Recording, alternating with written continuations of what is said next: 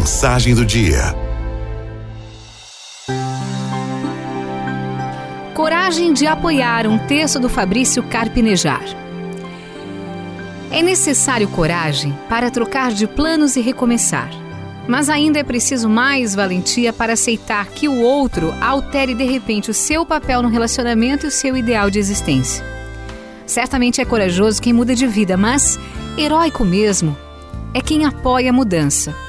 Maridos e esposas, namorados e namoradas que compreendem a reviravolta, seguram a barra, improvisam na crise para não deixar a sua companhia adoecer em frustração.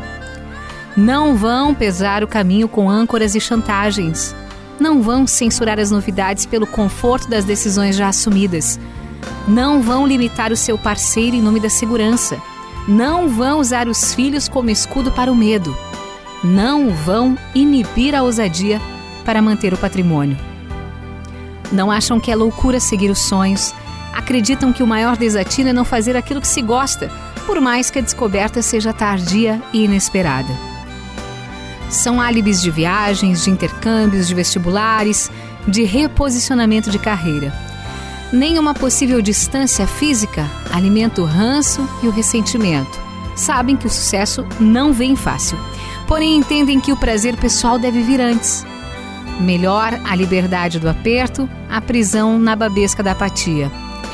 Enquanto todos olham com desconfiança a desistência, eles não desaprovam, ainda que isso custe dinheiro a menos no final do mês e sugira caso psiquiátrico para a família. Enquanto todos classificam o abandono de uma vaga estável por um ofício absolutamente inconstante e de complicada aceitação, eles criam condições para que ocorra a transição sem trauma e culpa.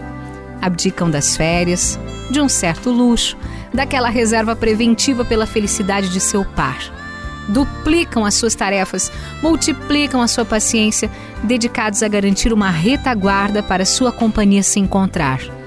Não ostentam a privação, muito menos recuam com as adversidades. Amar é oferecer a mão ao desconhecido e combater a covardia da inércia. Eu lembro da história exemplar do britânico Dean Koontz, autor da trilogia Frankenstein. E hoje em dia um dos dez escritores mais ricos do mundo.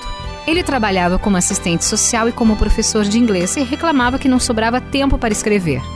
Os finais de semana eram curtos para pôr em prática seus alentados projetos de romance. Cansada da lenga-lenga e do infinito adiamento da vocação, a esposa dele, Gerda, lhe fez uma proposta: que ele pedisse demissão. Em contrapartida, ela o sustentaria por cinco anos, para que ele se dedicasse com exclusividade para suas histórias. Não foi fácil. O orçamento mingou e qualquer página rasgada prenunciava o fracasso. Várias vezes ele quis desistir e talvez só tenha conseguido êxito pela inabalável insistência de alguém ao seu lado.